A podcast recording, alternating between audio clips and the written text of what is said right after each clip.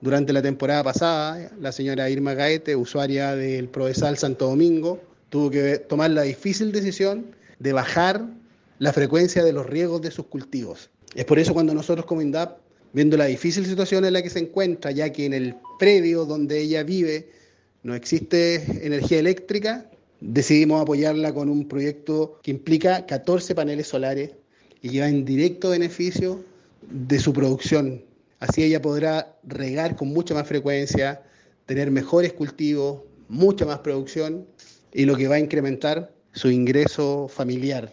De esta manera, nosotros eh, la estamos ayudando a enfrentar el cambio climático, la crisis hídrica y fortalecer la seguridad y soberanía alimentaria.